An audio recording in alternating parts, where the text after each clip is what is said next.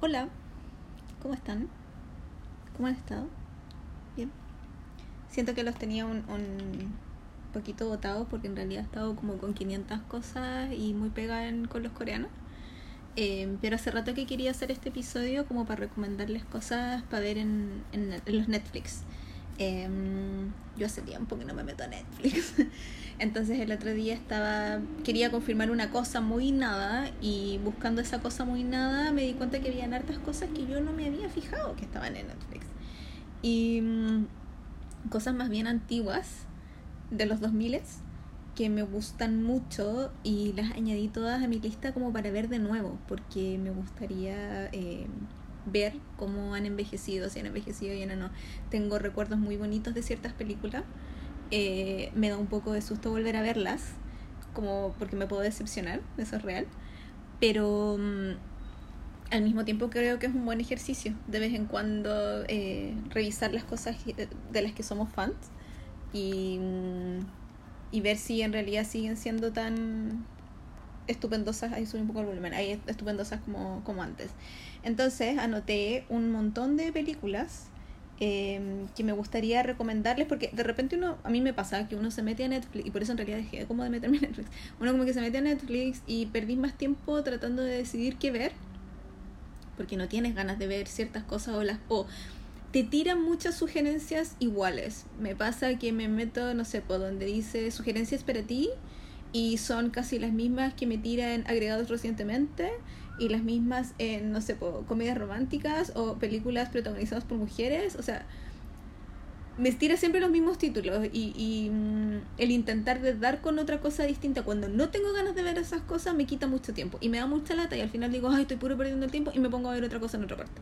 Em, al final como que en realidad eh, me meto a YouTube y veo videos de mis coreanos maravillosos o simplemente eh, me meto a Viki y veo algún episodio de algún drama.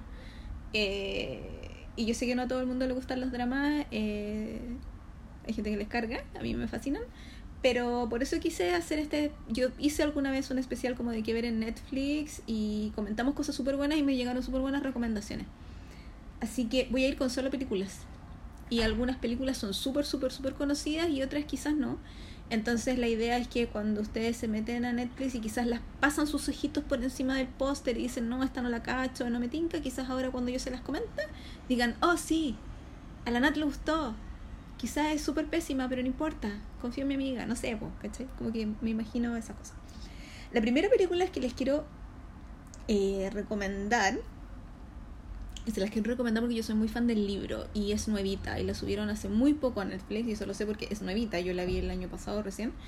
Eh, acá le pusieron Cómo enamorar a una chica punk, lo cual encuentro que es un título un poco extraño, no sé. Eh, pero bueno, ya juguemos.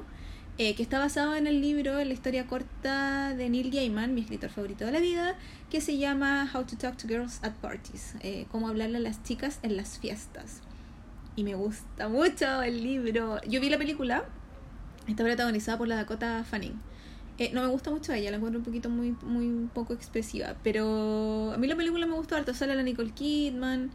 eh, y básicamente juega con esta idea de que para los adolescentes, porque eh, Neil la escribió pensando en él mismo, en cómo a él le costaba hablarle a las chiquillas cuando iba a las fiestas cuando era adolescente en el Londres de los años 70, 60.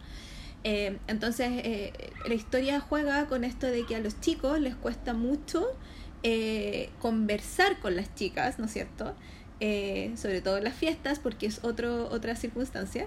Eh, y de cómo todo lo que ellas hacen pareciera que fuera muy, eh, ¿cómo decirlo?, extraño y, ajeno, y no quiero decir la palabra clave, pero mm, en ese contexto es, es una historia muy entretenida de leer, a mí me gusta mucho leerla, además que es un libro muy corto, es una historia muy corta, y encuentro que la película estuvo súper bien hecha.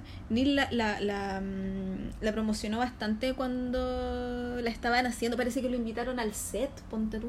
Entonces como que tuvo harto que ver en ese sentido, no sé si ayudó con el guion, no tengo idea, pero se veía bastante eh, cercano a lo que yo me acordaba de la historia original. Eh, no le cambiaron el final ni nada, entonces en ese sentido, aparte que tiene muy buena música, eh, porque es pura música de los años 60-70, punk, rock, y es porque eso eran las cosas que escuchaba Neil cuando era adolescente. Eh, él era muy rockero. Y em, encuentro que las actuaciones al cabro que dijeron eh, como que hasta se parece a Neil cuando era chico. Entonces, eh, yo muy fan de Neil Gaiman, disfruté mucho la película por eso. Eh, y por eso se las quería recomendar, porque quizás cuando ustedes ven el póster piensan un, y ven ese título, eh, piensan que es algo muy nada, pero en realidad es una historia súper... no, es, no es plana, es como sencilla, es una historia sencilla, que no tiene más aspiraciones que mostrarles lo difícil que es para un chico hablarle a una chica que le gusta en, Londres de los años 70, donde el punk era súper importante y ella es una chica que no sabe nada de Londres y él eh, la quiere impresionar. Es eso. ¡Tarán! Eh, y otra película parecida, pero no tanto, que también encontré ahora en Netflix, está Sing Street. Que yo la vi el año pasado. Que también es de un cabro que eh, le gustó una chiquilla. Y la chiquilla es la chiquilla más guapa del colegio. Eh, y él inventa que tiene una banda. Y le dice que está haciendo el videoclip para su banda, entonces la invita a ser la modelo y obviamente él ni siquiera tiene banda, pues, entonces tiene que armar una banda, inventar que está, conseguirse una cámara y todo lo demás. Y las canciones originales son súper buenas, el director es el mismo de la película de la Kira Knightley con Mark Ruffalo, ¿cómo se llama esa película? No me acuerdo. Y de Once, yo amo Once es tan bonita Once. Y Once es como la película más adulta de estas tres. Entonces como que ha ido bajando el tipo, así como más adulta. Después la de la Kira Knightley con Mark Ruffalo. Y después esta que es como de adolescentes en el Londres también de los años 80. Eh, y es una película súper interesante. Es muy bonita, las canciones son muy lindas. Es muy entretenida, es medio chistosilla. Y creo que la protagonista es la porola de Rami Malek. La, la que hacía de la señora de Freddie Mercury. En la película Innombrable. Eh, otra película que les quería recomendar que también está en Netflix es Coraline. Coraline también está basada en un libro de Neil Gaiman, pero en un libro para niños. Em, aunque mucha gente en los años le ha dicho a Neil Gaiman que en realidad eh, sus hijos se asustaron demasiado con Coraline, entonces que no es tan para niños. Pero Coraline es una película animada, pero con stop motion, eh, que cuenta la historia de una chiquilla que se llama Coraline Jones, que ella como que es hija única, entonces tiene mucha imaginación y le gusta, no le gusta ver tele, como que lee libros y le gusta jugar en el patio y se cambian a una casa nueva. Y cuando se cambian a la casa nueva, ella obviamente sale a explorar, sin el permiso de sus papás, sale a explorar y encuentra un gato y conoce a los vecinos, etcétera.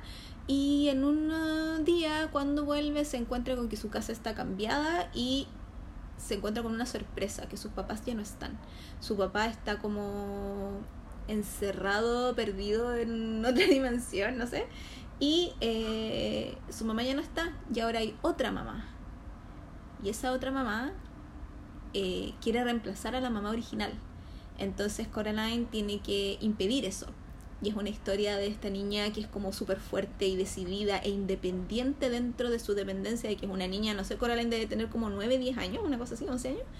Eh, y, y de lucha, de, de, de, es casi podría ser una princesa Disney, o sea, una protagonista como, como Brave, como de Lilo y Stitch, de ese tipo, pues no Cenicienta, Blancanieves que son fome, pero mm, es una chica que tiene mucha personalidad, es muy inteligente, es muy clever, tiene mucha imaginación y todas esas cosas que la hacen particular a ella la ayudan para poder resolver este, este problema.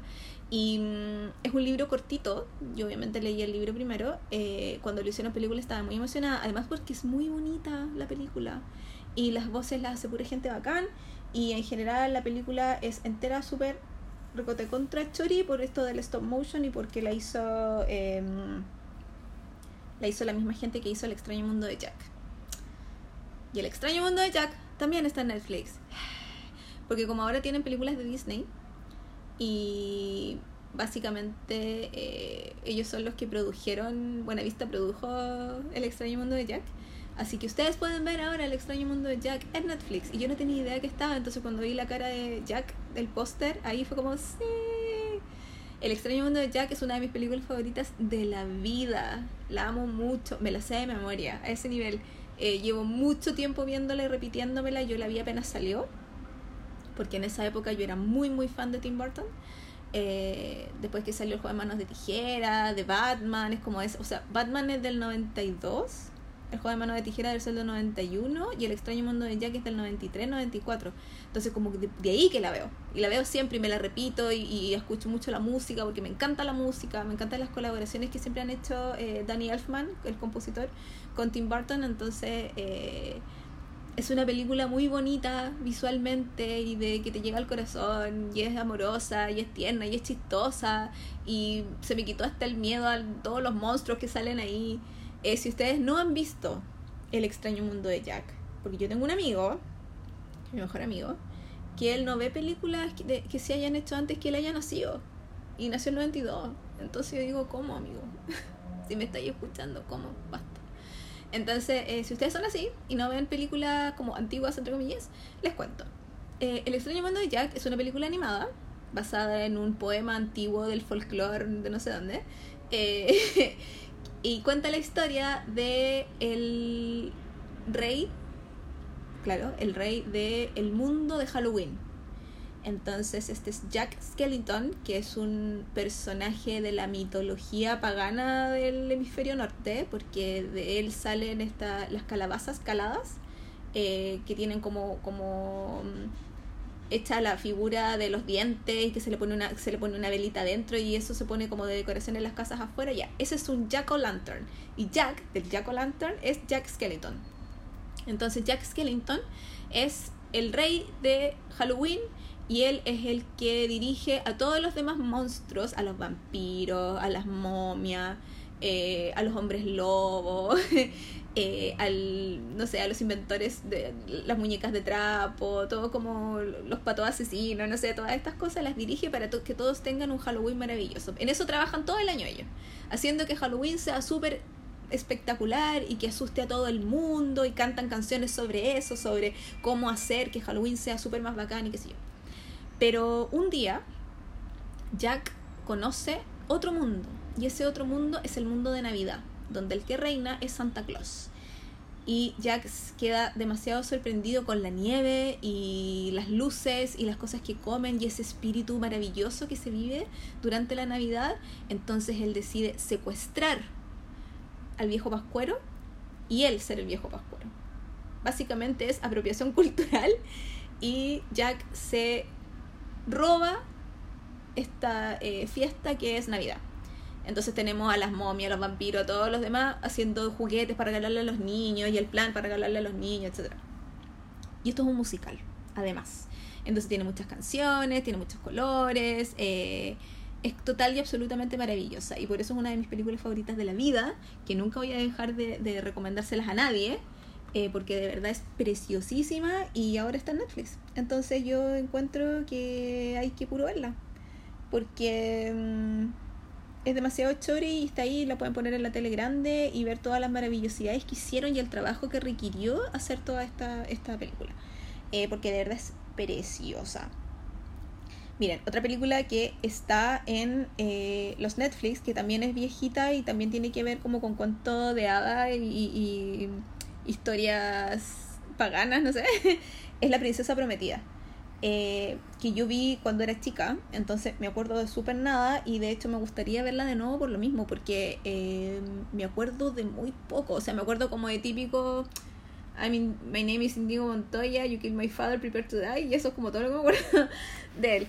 Eh, de hecho porque me prestaron el libro, entonces tengo muchas ganas como de, leer el libro y así después poder ver la película. Eh, la princesa prometida obviamente es como un cuento de hadas, eh, pero no es de monos, es con personajes de verdad, em, que cuenta la historia de la princesa Buttercup y no me acuerdo cómo se llama él, se me olvidó. Pero... Mm, se supone que, que, la salva ella y es como la damisela en desgracia y, viajan por una tierra de, de, donde hay seres como mágicos y hay un gigante y es como súper, súper, súper, súper bonita y tiene actores súper bonitos y es súper antigua así, eh, es del 85 por ahí, 86 y eh, por lo mismo los efectos especiales y las criaturas son como súper artesanales, pero eso hace que yo encuentro que tenga un encanto distinto y por eso también hay que ver esas cosas, porque hacen que, que, que sean como diferentes al final. encuentro, no sé, ¿ustedes encuentran? Yo encuentro que eh, hacen que sean especiales. Entonces por eso, por eso se las quería, eh, se las quería recomendar. Em, además de, de mm, La Princesa Prometida, parece que no tenía más cosas así como para niños. Ah, bueno, otra cosa que tenía como, como con harto efecto especial o maquillaje así hermoso, maravilloso y que hay que ver es El laberinto del fauno. El laberinto del fauno es una película de Guillermo del Toro eh, que estuvo nominada a millones de Oscar porque eh, los efectos especiales, el maquillaje, todas esas cosas están muy bien hechas, es preciosísima. Em, además que está hablada en español y es hermosa. También eh, cuenta la historia de una niña eh, que tiene como unos sueños medio extraños y eh, se encuentra con el fauno y el fauno le da un le da un como una tarea, una campaña que tiene que hacer para salvar a su familia durante la guerra, una cosa así, la verdad es que no me acuerdo mucho. Pero sí me acuerdo que el laberinto del fauno visualmente es un, es un manjar. no, no puedo decirlo de, de otra manera, de verdad que es un manjar. Entonces, eh, encuentro que por eso hay que verla. Y si ustedes han visto el póster por ahí, véanla, porque es preciosísima. Voy a borrar esto porque me confunde. Em, otra cosa que les quería... Ah, eso era. Eh, que les quería eh, recomendar que me, no estoy segura si ya lo recomendé antes, pero no me importa, me voy a repetir igual, que tenía que ver con la princesa prometida, es que el protagonista de la princesa prometida es Cary Elves. Y Cary Elves, o el West, no sé cómo se dice su apellido, también es el protagonista de Las locas aventuras de Robin Hood, eh, que obviamente es una parodia que se hizo a Robin Hood, a la película del 90 y algo con Kevin Costner. Ya, ustedes saben que está la película de, Siempre como que las productoras hacen películas juntas con el mismo tema, ¿cachado? Eh, entonces hay años que salen dos películas de Robin Hood y después salen dos películas de no sé qué, como con Wyatt Earp, dos películas con el mismo gallo y hay uno como que siempre dice, ay, esta es la superior y esta no, ya. en el año 90 y algo salieron dos versiones de Robin Hood. Una que estaba protagonizada por Kevin Costner eh, y salía Alan Rickman, que él era el malo. Y en la otra, el protagonista, ¿cómo se llama? Patrick Algo. No me puedo acordar el nombre. Mm. Bueno, esa le fue pésimo, entonces por eso no me acuerdo el nombre, pero la vi y igual daba como lo mismo en esta que fue súper famosa, que tuvo la canción de Brian Adams y así como muy romántica y da lo mismo el mal acento de Kevin Costner, pero salía eh, Morgan Freeman y Sean Connery al final y era así como súper épica y todo lo demás. Mel Brooks, que es un comediante gringo muy viejito ahora, pero que él siempre ha hecho parodias de todo, hizo una parodia así como un año después de Robin Hood y le puso Las locas aventuras de Robin Hood, que en inglés se llama Robin Hood Men in tights, como hombres con pantimedias. Y de hecho cantan una canción sobre las pantimedias y usan esas pantimedias que venían, venían en un huevito. Yo no sé si mucha gente se acuerda, pero acá también llegaron que las panties del colegio venían en unos huevos de plástico. Era muy estúpido. Bueno, en la película de hecho hay una canción en que ellos hablan de las panties y las sacan de los huevitos. Y es muy chistosa. Es un humor muy gringo. Aparte que este caballero es judío, entonces tira muchos eh, chistes de ese tipo, eh, de, de su religión, en las canciones. Eh, pero muy buena la película. Yo reconozco que tengo un par de canciones, o sea, no la he visto en 10 años, 15 años, pero tengo un par de canciones pegadas así como que si las veo yo sé que son de ahí. Eh, porque es muy chistosa y muy buena. Entonces esa también se las recomiendo si es que la ven por ahí pasar por Netflix, eh, denle una oportunidad, porque es súper entretenida. Es muy comedia, muy estúpida, muy ridícula, pero mm, si ustedes vieron la, la parodia que este gallo le hizo a Star Wars, ahí van a cachar para dónde va el para dónde va el mote, porque es el mismo estilo. Eh, mucha broma potocaca, de caerse y chistes gringos y da como lo mismo, pero la de Robin Hood a mí me gusta mucho más porque de verdad es más chistosa. Otra película chistosa que hay en Netflix es Las locuras del emperador. Me encantan las locuras del emperador y yo encuentro que la he visto muy pocas veces considerando lo mucho que me gusta. Eh, siento que estoy al debe y no debería estar al debe porque de verdad es muy buena. Entre todas las películas de Disney que liberaron, que yo no vi que estuvieran todas, pero sí liberaron eh, Mulan. Me encanta Mulan. Y yo Mulan la vi de vieja, o sea, no la vi de niña. Em, yo creo que la vi hace como 4 o 5 años atrás. Eh, conocía el, el, el, meme de. No, pues la frase de Mushu cuando dice vergüenza en tu casa, vergüenza en tu vaca. Eso conocía. Y conocía la canción principal y nada más. Y después cuando la vi la encontré preciosa, hermosa, maravillosa y me encanta. Eh, así que también está Mulan, verla. Y la otra que me gusta mucho, mucho, mucho, que de verdad debería verla más seguido o, debería tener más vistas ya en mi cuerpo, es Las locuras del emperador. Eh, una, porque por fin es sobre algo que pasa más cerca de nosotros, que es el imperio inca, hello, eh, o es azteca, no porque es Cusco, tiene que ser inca. Em, y claro, pues habla de un príncipe, bueno, no, no sé si esa es, es la palabra específica, bueno, el emperador, por el que va a ser luego el emperador, eh, de las culturas de acá, no, no, no europeas. Em, de Cusco y Cusco era un cabro así como muy mimado y que estaba muy acostumbrado a que le hicieran todo y mm, le cae una maldición o le tiran una maldición así como a la bella y la bestia que la bruja por porque él la trató mal le tira la maldición de que va a ser un monstruo y que solo con el amor verdadero puede volver a ser sí mismo y a Cusco le pasa algo parecido y mm, lo convierten en una llama y es muy chistoso y me encanta Cusco de llama. o sea, obvio como que me gusta más Cusco de llama que de humano, pero igual es muy chistoso y me cae demasiado bien. Y yo reconozco que a pesar de que Cusco me cae demasiado bien y me gusta mucho él y sus chistes y las tonteras que hace y lo estúpido que es, mi favorita es la mala. Me encanta. me encanta una porque usa morado y me, y me gusta mucho que sigan esa paleta de colores con los malos morados, porque Maléfica usaba morado, Úrsula, muy morada, Hades también, muy morado, que es ese morado como grisáceo. Y eh, Isma se llama la mala, acá, que la voz la hacía Ersa King, loco, clásico del jazz y de la música así de la vida. Ersa Kitt, Kit, Kit, Kit.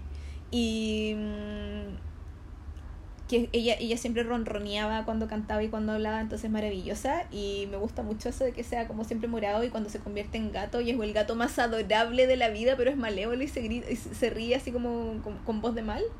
Eh, lo encontró demasiado adorable y hace puras tonteras y nada le resulta con su secuaz ahí, que el secuaz también es súper buena persona y como que no la pesca. Entonces, Las locuras del emperador es demasiado buena para dejarla pasar así como así. Ustedes pueden decir, hay otras películas de Disney que fome. Eh, mejor veo Lilo y Stitch, que también está en Netflix, aprovechen. Eh, me encanta Lilo y Stitch, pero no sé, como que encuentro que, que Las locuras del emperador está súper subvalorada y deberían valorarla más porque es súper entretenida y me caen demasiado bien todos. Como que no, no, hay, no hay un personaje que me caiga mal, no hay una parte en particular de la película que yo diga, ay, esta parte fue, me voy al baño. No, todo es bacán. Entonces, véanla, por favor. un favor a mí. Eh, porque de verdad es muy, muy, muy chistosa.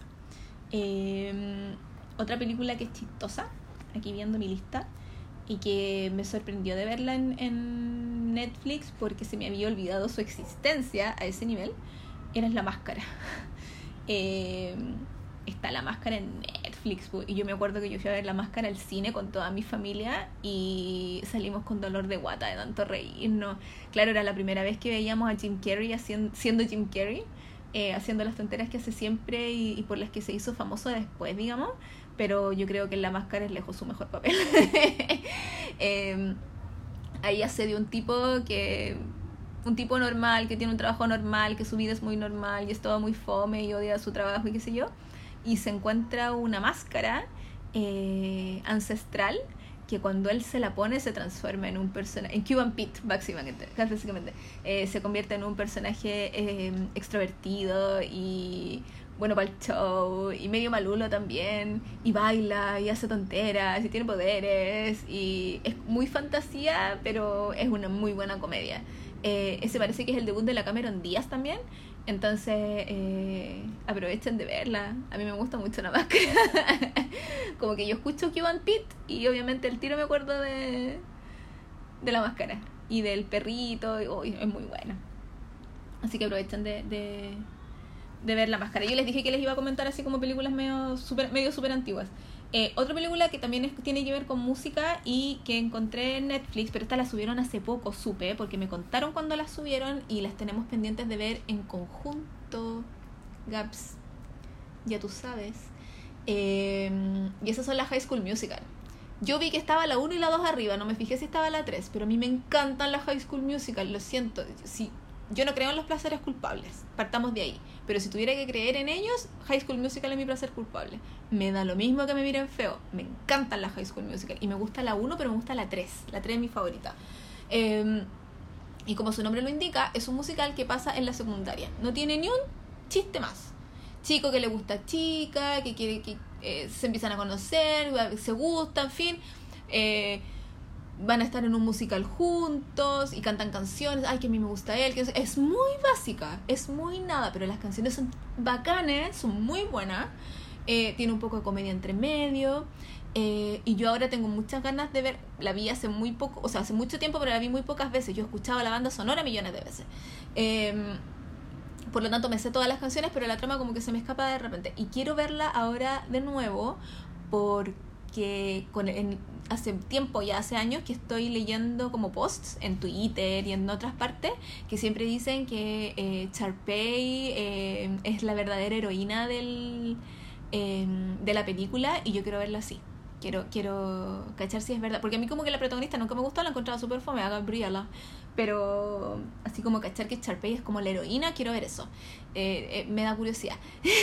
pero en realidad lo que quiero es, cantar así en voz así como un sing-along me encantan los sing-along, entonces, y nunca he podido ir a uno real, porque cuando dieron el Rey León acá cantábamos, pero cantábamos muy piola en el cine, porque igual como que nos da vergüenza molestar al del lado. Y me encantaría que hicieran los cines un sing-along de verdad en Estados Unidos, se hace y se hace harto. Eh, de mostrar funciones de películas de Disney donde hay eh, música, donde hay canciones y tú puedes ir a cantar. O sea, ahí la gente no se puede enojar y no te puede hacer callar y la idea es que tú cantes fuerte y poco menos que te ponen karaoke en la pantalla. A ese nivel.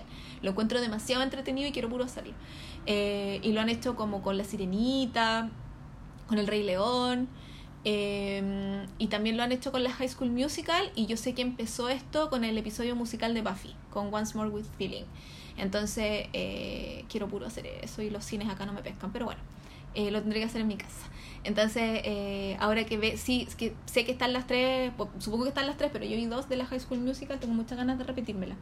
Y las High School Musical son muy entretenidas, así que también las pueden ver y se las súper recomiendo y todo. Eh, ¿Qué otra cosa les puedo recomendar? Ah, también vi que está la, eh, la momia, la de Brendan Fraser con la Rachel Weisz, eh, que yo reconozco que cuando la vi me gustó así como normal, pero mm, con el tiempo la he ido apreciando más, sobre todo por la protagonista, porque Rachel Weisz, que hace de una bibliotecaria que acompaña a este explorador en Egipto, Em, es un personaje como es, es un personaje muy fuerte eh, y ella es súper independiente ella hace lo que quiere y le da lo mismo ser extraña porque a ella le gustan los libros eh, y tiene muchísimas otras eh, cualidades más que no voy a nombrar pero mm, me gusta mucho es como un ejemplo en realidad de, de, mujer feminista maravillosa a la que a la que hay que tener ahí con un pin anotado porque es muy muy muy muy maravillosa. Em, ¿Qué otra cosa vi que quería comentar? Está El Fugitivo, la de Harrison Ford. Esa película es como del 92, 94. Eh, que yo me acuerdo que era muy buena también y la vi muchas veces. Yo ahí conocí a Tommy Lynn Jones. Eh, y El Fugitivo, basada en la, en la serie gringa normal, que mi mamá veía El Fugitivo, por eso vi la película yo tan chica, eh, porque ella veía la, la, la historia esta del doctor que lo acusan de haber matado a su esposa. Entonces él anda de fugitivo por la vida de los fugitivos eh, porque hay un policía que lo anda buscando para meterlo preso y él lo que quiere es limpiar su nombre y, agarrar al verdadero asesino de su esposa. De eso se trata.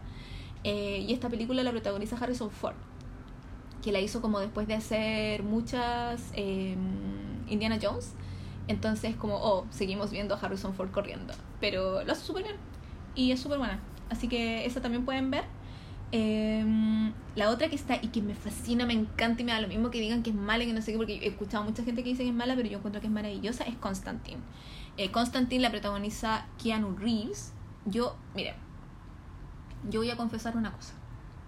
Amo a Keanu Reeves. Me da lo mismo que actúa igual en todas las putas películas. Porque lo hace, actúa igual en todas las películas.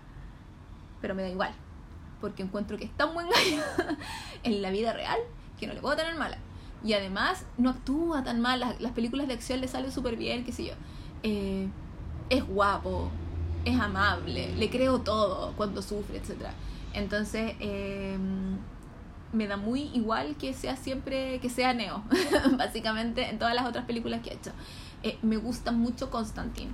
Eh, yo no he leído nunca el cómic y no vi la serie tampoco.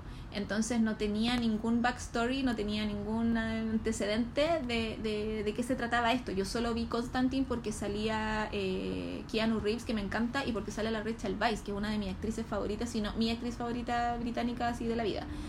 Veo todo lo que hace la Rachel Weisz y como salía acá la vi.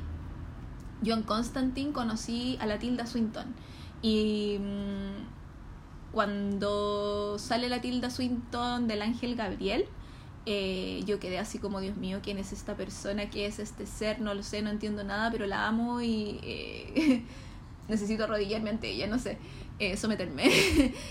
porque es muy poderosa Tilda Swinton y las escenas que tiene Tilda Swinton con Keanu Reeves son increíbles. como yo nunca vi el, el cómic, o sea, nunca leí el cómic ni vi la serie, no cacho mucho de, de la historia en sí, si, si la película está correcto o si cambiaron cosas, no sé. Yo solo vi la película y solo disfruté mucho la película. Eh, porque además la vi con susto, porque yo no veo cosas de terror y pensé que me iba a dar mucho miedo y no me dio miedo. Entonces eso también como que se lo rescato y se lo agradezco. Es bien oscura, tiene escenas medio extrañas y una escena de una posesión. Yo no puedo ver esas cuestiones porque me da mucho, mucho, mucho, mucho terror, mucho susto, pero me las salto. Eh, no es tan terrible. Pero eh, la imaginería, los efectos, la dirección de arte, es todo tan especial y particular de esta película y que encuentro que hay que verla por eso hasta el final. Eh, y es muy, muy, muy buena. Me gusta muchísimo. Encuentro que él actúa estupendo y sale minísimo y véanlo. Constantine. Es buenísimo.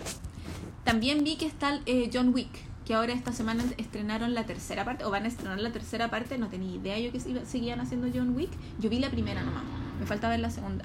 Eh, también, me encanta John Wick, Keanu Reeves matando gente, disparando cosas, eh, manejando autos a gran velocidad. Es como que check, check, check, me da lo mismo lo que salga haciendo, yo lo voy a ver igual porque Keanu Reeves eh, can do no wrong en mi libreta. Eh, ya me queda menos. A ver, eh, otras cosas que vi que están y que hace mucho tiempo no veo, pero eh, la pasé muy bien cuando las vi. Una se llama Only You, así como solamente tú que es una comedia romántica que hizo Robert Downey Jr. como el 94, ponte tú, sale con la Marisa Tomei y la Marisa Tomei sale con el pelo corto y yo me acuerdo que era niña y vi esa película y yo soñaba con cortarme el pelo así. Yo veía, bueno, aparte que amo mucho a Marisa Tomei, encuentro que es hermosísima, encuentro que es mimísima, es preciosa, entonces como que siempre la he admirado mucho por ser linda, es como que esa es mi estética de una mujer hermosa. Entonces, eh, yo me acuerdo que era muy chica y obviamente no me podía cortar el pelo así porque iba al colegio, etcétera Pero yo soñaba con ser más grande y poder cortarme el pelo así. Como que tenía un girl crush muy grande con ella. Y acá ella así como que tiene una... No me acuerdo mucho, pero parece que ella tiene una decepción amorosa y un problema en el trabajo, entonces se va de vacaciones a Italia. Porque su sueño era ir a Italia. Su familia es italiana, etcétera Entonces su sueño era ir a Italia. Y en Italia... Eh, conoce a un tipo y como que se súper enamora del tipo y el tipo súper guapo y qué sé yo. Y un día así de la nada conoce a este enano que es Robert Downey Jr., que en esa época eh, venía saliendo de los escándalos de droga. Entonces esto era como que tratar de blanquear la imagen y de tratar de resurgir de nuevo en Hollywood. Entonces le tomó este papel de, de cabro bueno en una comedia romántica y le tocó con Marisa Tomei. Y en realidad como que lo único que me acuerdo de la película es que hay una escena en que ellos están cerca de la fontana de Trevi o en una plaza donde hay una fuente. Em, y a ella se le pierde el zapato, que es un zapato rojo de taco. Y él sale corriendo detrás de ella y le dice, eh, señorina, señorina, la tuve escarpa. Y por eso yo sé decir zapato en, en italiano. Fin. eso es todo lo que me acuerdo de la película. Eh, pero era muy bonita y, parece que eh, eh, en esta película fue cuando eh, Robert Downey Jr. se enamoró de verdad de la Marisa Tomei y la Marisa Tomei como que no lo pescó. Entonces tú puedes ver en la pantalla cómo él de verdad estaba enamorado de ella y mm, como de verdad quería que las cosas resultaran, pero no resultaron. Y es muy triste todo, pero no, no sé, no me acuerdo en qué termina la, la película, la verdad. Si ella vuelve a Estados Unidos, se queda allá, no sé. Pero está para que la vean.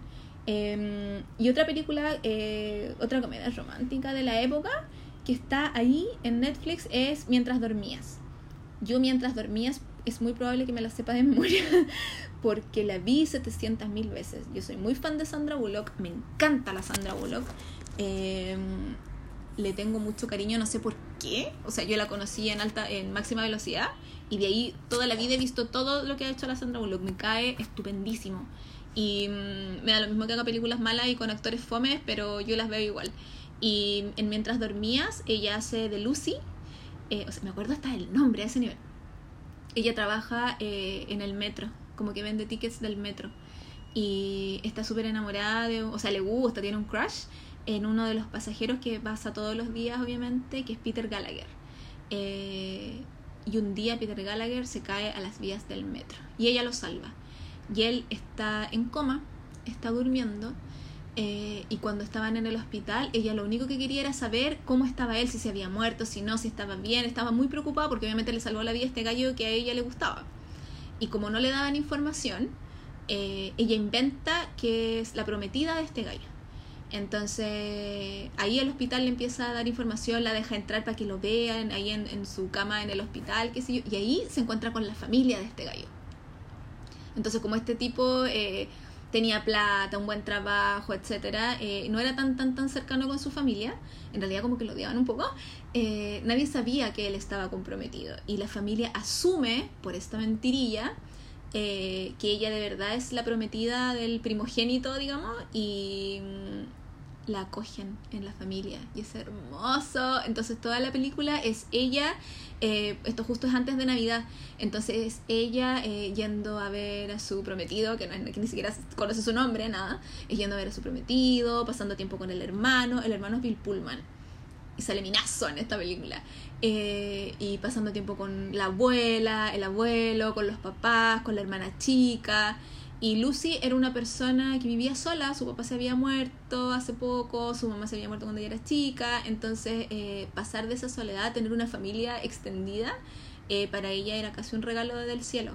Pero sabe que se tiene que terminar porque cuando el loco despierte va a cachar que no, que mintió, pues y todos van a cachar que mintieron y es una película, es tan bonita y tiene de esas escenas que yo siempre lloro cuando veo la escena de, de cuando ellos se van a casar de verdad, digamos, en, en el hospital, eh, no me aguanto y siempre lloro. Yo la nombré, hice un especial una vez de las películas que me hacen llorar o las escenas que me hacen llorar y yo siempre lloro ahí porque lo encuentro hermoso. Entonces me gusta mucho mientras dormías. Y esa también está en Netflix. Y me sorprendió ver ahí el póster y fue como, ay, la quiero ver, pero necesito estar como, necesito tener ganas de llorar porque yo sé que voy a llorar cuando la vea. Esa cosa que no puedo evitar. Em, y la última, sí, la última comedia romántica que quería em, recomendarles, chiquillas, era eh, Quiero robarme a la novia. Quiero robarme a la novia es una película más nueva, debe ser como del 2010, por ahí. Eh, o quizás antes, 2008, no sé. Eh, pero de los 2000. Em, está protagonizada por McDreamy de Grey's Anatomy, Patrick Dempsey. Está también el doctor, ¿cómo se llama el doctor colorín de, de Grey's Anatomy? No me acuerdo. Ya, él. Eh, hoy no me acuerdo ni siquiera el nombre del actor. Y me gustaba tanto. Yo la veía en Roma. ¡Ah! Natalia, no lo buscaste. Es que yo juré que me iba a acordar. Ya en algún momento va a volver a mi mente eh, su nombre. Eh, Mac algo. Porque es escocés, obviamente. Eh, y, la Michelle Monaghan, no sé. Entonces, Patrick Dempsey es el mejor amigo de la novia. Es como la boda de mi mejor amigo, pero eh, con los roles eh, dados vuelta. Entonces, eh, esta chica conoce a un heredero eh, escocés, que es este, el, el, doctor colorín de Grey's Anatomy, y se va a casar, pero se van a casar en Escocia. Entonces, obviamente, invita a su mejor amigo, a Patrick Dempsey, al matrimonio que va a ser en Escocia, en un castillo, en las Highlands. Eh, con faldita escocesa y todo. Y él justo antes de viajar se da cuenta que en realidad él no quiere ser su mejor amigo, sino que la ama y lo que quiere es ir a robarse a la novia. Literalmente, está como bien puesto el título en español, quiero robarme a la novia. Eh, yo le tengo especial cariño a esta película porque la primera vez que yo fui a Escocia, claro que fue el 2009, estaban haciendo esta película allá. La habían hecho así hace muy poco. Entonces el guía del tour con el que yo pasé eh, era muy chistoso porque cada rato nos decía, bueno, y en la película, tanto, tanto, no me acuerdo cómo se llama en inglés, eh, la filmaron en este puente y a cada rato, bueno, si ustedes ven la película pueden ver este café, no sé qué, y el bar que les voy a mostrar, acá estaba obsesionado con mostrarnos todas las partes de la película y era muy chistoso.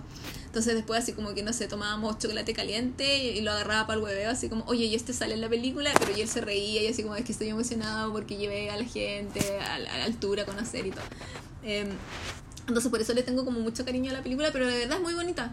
Es muy bonita, aparte que sale toda la parte más hermosa. Bueno, convengamos que Escocia es hermosa entera. Yo amo Escocia.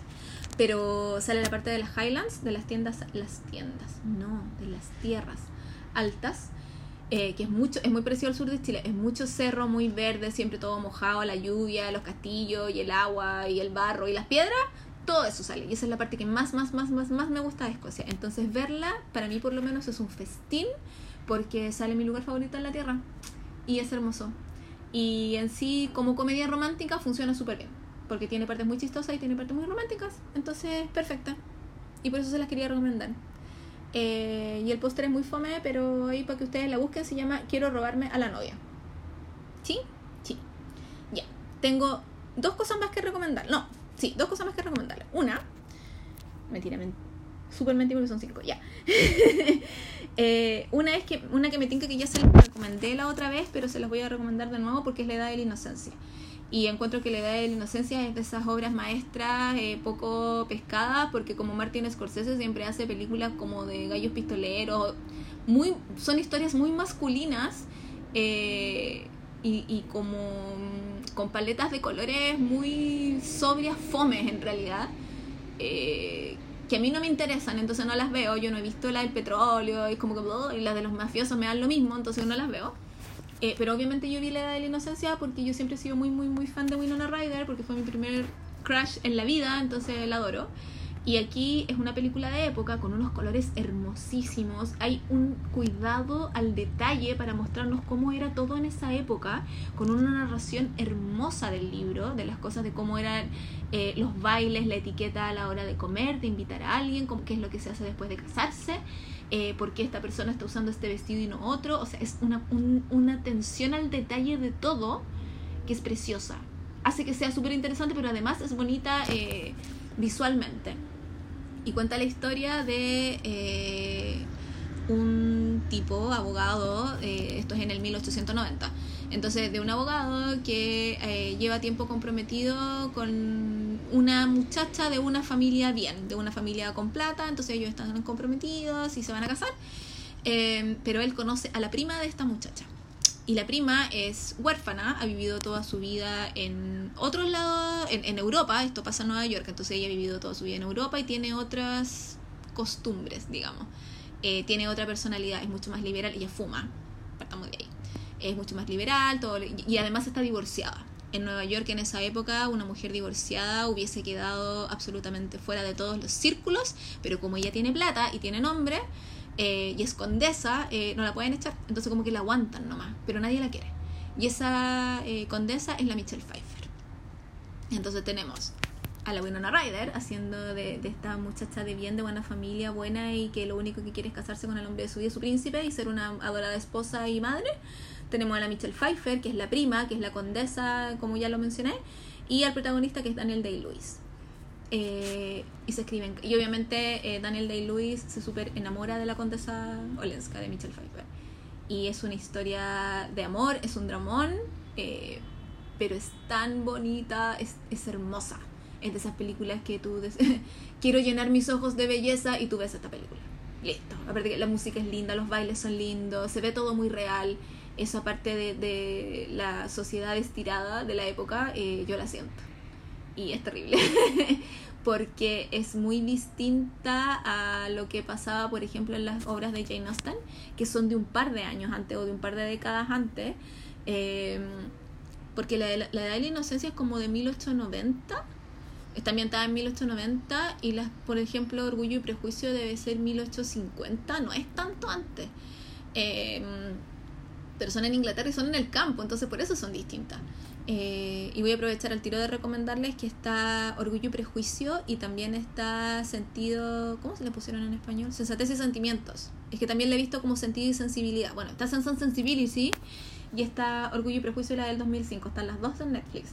Yo las tengo en mi lista porque siempre digo que las voy a volver a ver y me cuesta. Por esto que estoy viendo muchos dramas coreanos.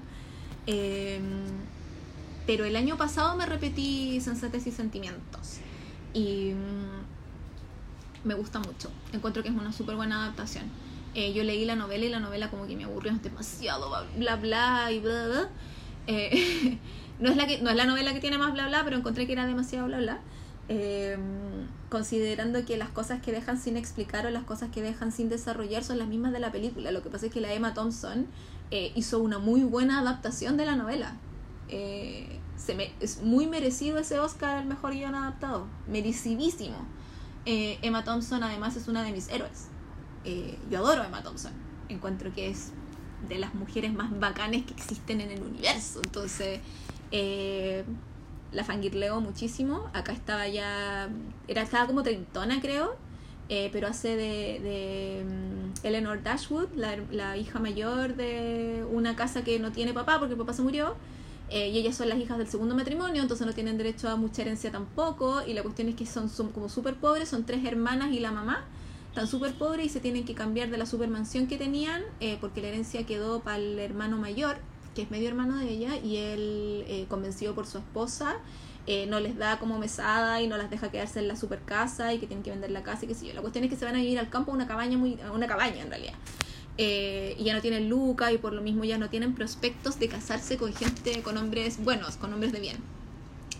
Y la hermana del medio, que es la Kate Winslet, la Marianne Dashwood, eh, se enamora de un jovencito de.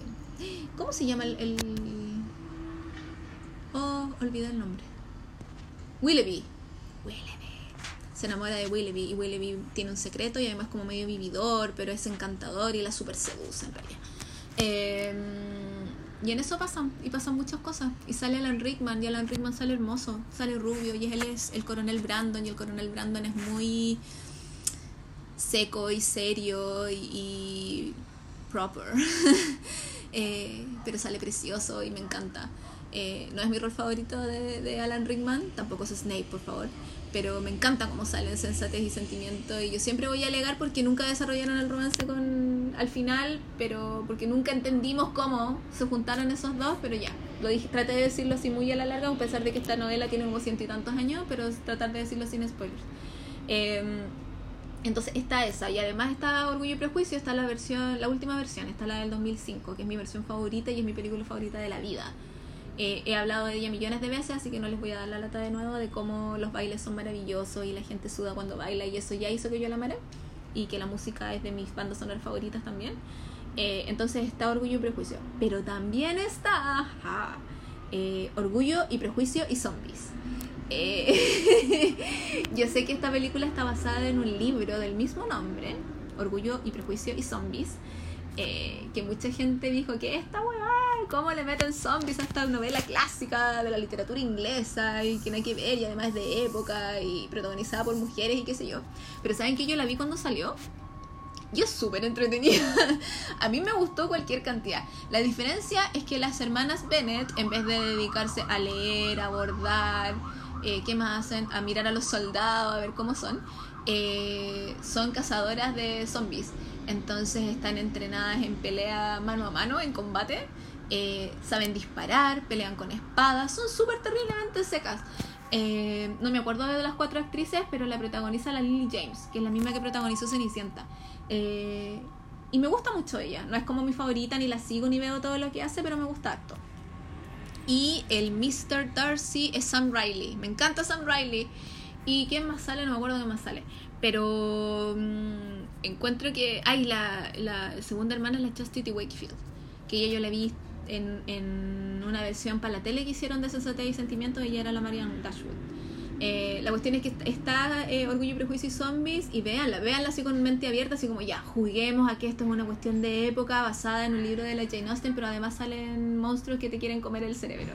Eh, yo la pasé súper bien viéndola. Me reí en algunas partes, En otras partes fue como, ¡uh! ¡Qué bacán! Me gustó mucho ver a la Elizabeth Bennet eh, pateando trasero, porque convengamos en que la Elizabeth Bennet real igual era independiente, o sea, del libro original, igual era como súper independiente y siempre decía lo que pensaba y no se quedaba callada. Y por eso a mí me encanta y es una de mis protagonistas eh, de libro femenina más, más, más, más, más favorita. Eh, no sé si ustedes juegan aquí ya que vienen los monstruos y qué sé yo, eh, lo van a pasar súper bien. A mí me gustó. Encuentro que es súper, súper, súper bacán.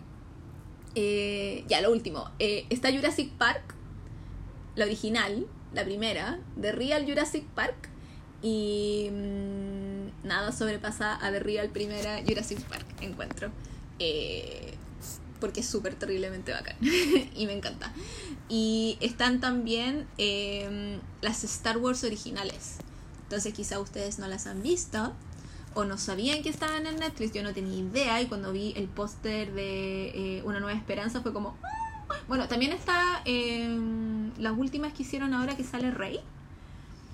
No me acuerdo cómo se llama. La amenaza fantasma. O esas son las anteriores. Se me olvida. No sé. Pero está esa. No está Rogue One. Porque la busqué. Rogue One no está, o a mí no me salió. Y eh, la última, última, última parece que tampoco está. Pero sí están las originales, La Nueva Esperanza, El Imperio Contraataca y El Regreso del Jedi. Entonces, eh, véanla, inviten a sus amigos, hagan una, una pijamada, no sé, vean comiendo papas fritas, yo lo haría todo el rato comiendo cabrita, no sé. Encuentro que es una película que está tan en el inconsciente de todo que no necesitáis ponerle tanta, tanta atención y podéis eh, recordar cosas de tu infancia y además pasarlo bien viendo a los, a los Ewoks y a los Stormtroopers eh, y a Leia, y porque Leia es increíblemente bacán. Ay, amo a Leia y a Han Solo y a Luke Skywalker y a Darth Vader y tiene millones de cosas maravillosas y Star Wars es una parte demasiado esencial de mi vida, así como de fangirl y de mi vida en general admirando gente. Eh, porque yo empecé a ver, no sé, por la primera vez que vi Star Wars yo debo haber tenido 5 años, entonces es toda mi vida viendo Star Wars y me encanta y la amo. Entonces, eh, pijamada todo el rato, hay que hacerlo. y lo último, último, último, último, último, último. Ah, no, son dos cosas. La última que quería nombrar es que una cosa que yo no he visto, por eso lo quería nombrar así como con asterisco, porque es algo que yo no he visto, pero me sorprendió que estuviera en Netflix. Y eso es una película argentina del 85 que se llama La Historia Oficial. Yo conozco la historia oficial porque, eh, como yo era muy fan, muy, muy, muy fan de las películas en general cuando era más chica, eh, como que me sabía la, el listado completo de las películas que habían ganado todos los Oscars del 80 hasta el 2000. Una cosa así, era como muy. Me gustaba la trivia y leía mucho de eso. Eh, pre-internet. Pero.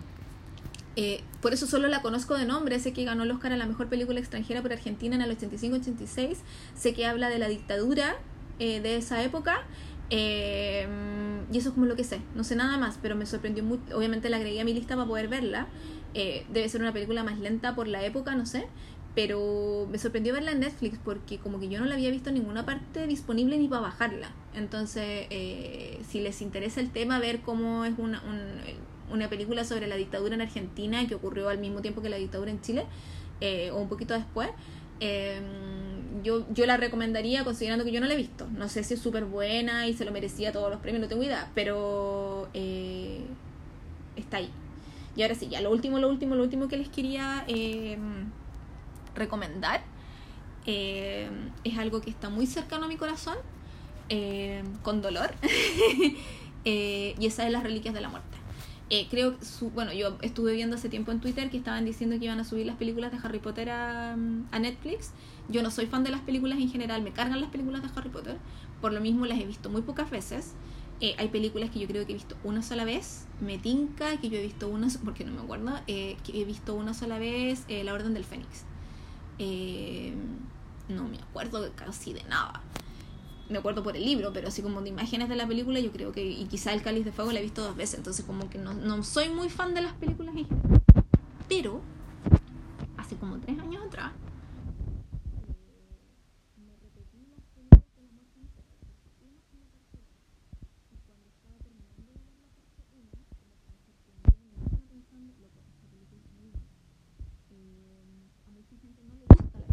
de las reliquias de la muerte, porque es mucho hablar y es mucho esperar a que pasen cosas. En el libro también pasa. Y yo creo que quizás por eso me gustó, estoy inventando porque no estoy segura. Eh, creo que debería verla de nuevo, pero claro, porque en la película que sigue, que es Las Reliquias de la Muerte 2, es el desenlace de todo. Entonces viene la batalla, que a la cagada, se muere gente, que aquí, que allá. Y en Las Reliquias de la Muerte es la preparación para. Es donde nos juntamos para ver qué vamos a hacer. Pero en esas discusiones pasan cosas. Y me encantan esas cosas que pasan. Eh, porque además no es como si nos juntamos, ¿a qué no nos juntamos? No es una cosa trivial. Es una cosa de nos estamos preparando para ir quizás a nuestra muerte y en el caso de muchos, de verdad, es prepararse para ir a la muerte. Entonces, eh, sin que ellos lo sepan, a excepción de Harry, que es el único que sabe que se tiene que morir. Entonces, eh, encuentro que esa tensión entre todos, ese miedo entre todos, pero esa esperanza igual entre todos, es deliciosa de ver. Y a mí me funciona muy bien. Entonces, eh, creo que es la película de Harry Potter que me gusta y me gusta por eso. Eh, porque a pesar de que tiene cosas entre medio que no me gustan, porque siempre le dieron como eh, las mejores frases a Hermione cuando no las decía ella en los libros y eran weas que siempre me, cargaron, eh, a pesar de, esas cosas chicas que me molestan, la puedo disfrutar como una película entera y la disfruto mucho. Entonces, eh, aprovechen que están las Harry Potter en, Netflix, si es que nunca las han visto, si es que, no sé, se las quieren repetir. Yo siempre prefiero recomendarles los libros porque los libros son muy diferentes, de verdad. Están los mismos personajes, pero los personajes no son como en las películas. Em, y son diferentes para bien en el libro. Entonces, eh, si no van a leer los libros, pucha, no vean la película, no se merecen ver la película, no sé. Eh, pero Las Reliquias de la Muerte, por lo menos la parte 1, eh, de verdad es muy, muy buena. Y, y, tiene momentos muy bonitos, además de fotografía, con la música. Entonces, a mí me gusta mucho, mucho, mucho, mucho, mucho. Y ese es el podcast. Hablé una hora. Eh, yo de verdad pensé que no lo iba a lograr. y anoté cosas así como muy random no, no, no, pude juntar las películas por categoría ni nada y después dije, no importa, ahí entre medio las voy hilando y creo que no me resultó tan mal. Eh, así que esas son las cosas que les puedo recomendar ahora de lo que vi en Netflix, porque de verdad qué manera de repetirme los mismos títulos siempre. Netflix, ¿qué onda? Eh, por eso no, no, no juego contigo. Eh, pronto, o, no sé qué tan pronto, pero en algún momento em, voy a hacer un especial de Netflix, de Netflix, Natalia, de Netflix, eh, solo con los dramas que hay ahí, porque lo voy a hacer para el K-Drama Queens. Eh, ustedes saben que estamos haciendo con la Danae un con Rojito Escarlata. Eh, hacemos semana por medio podcast sobre K-dramas, sobre dramas coreanos. Nos pueden encontrar en Instagram. Es K-Drama Queens-bajo. ahí estamos posteando cosas también y les anunciamos cuando hay episodio nuevo y a veces hacemos encuestas o le preguntamos cosas. Tratamos de hacerlo un poquito más interactivo. Eh, entonces a mí me gustaría mucho eh, hacer un especial de las cosas que hay en Netflix, las que les recomendamos y las que no, eh, porque hace tiempo que Netflix está subiendo hartas cosas coreanas y chinas también. pero yo no veo cosas chinas, entonces no cacho. pero vamos a hacer de cosas coreanas. Por ahora los dejo con esto, porque son los, las películas que yo vi, que estaban ahí que les recomiendo, sobre todo cosa, harta cosa noventera y harta cosa de los 2000. Eh, porque de repente es súper bueno volver en el tiempo y volver a repasar eh, películas. Está también Love Actually, pero yo estoy súper desencantada con Love Actually y no me gusta. Eh, quizás en algún momento si alguien me quiere, quiere conversar sobre el tema podemos hacerlo, pero no me gusta. No es una buena comedia romántica, es súper poco feminista, me molesta eso. Entonces no quiero volver a verla. Por eso no la, no la nombré antes. Y no me voy a explayar con ella tampoco. Eh, así que eso es, muchas gracias por escuchar. Eh, déjenme comentarios, ahora me pueden escuchar en Spotify. Eh, los comentarios en SoundCloud son mi sueldo y son mi vida, por favor, y mis ganas de seguir haciendo esta cuestión. Así que sería súper bonito que, que, que me comentaran alguna cosa. Y si me tienen alguna cosa para recomendarme, también. Se los agradecería. Que estén súper bien. Adiós.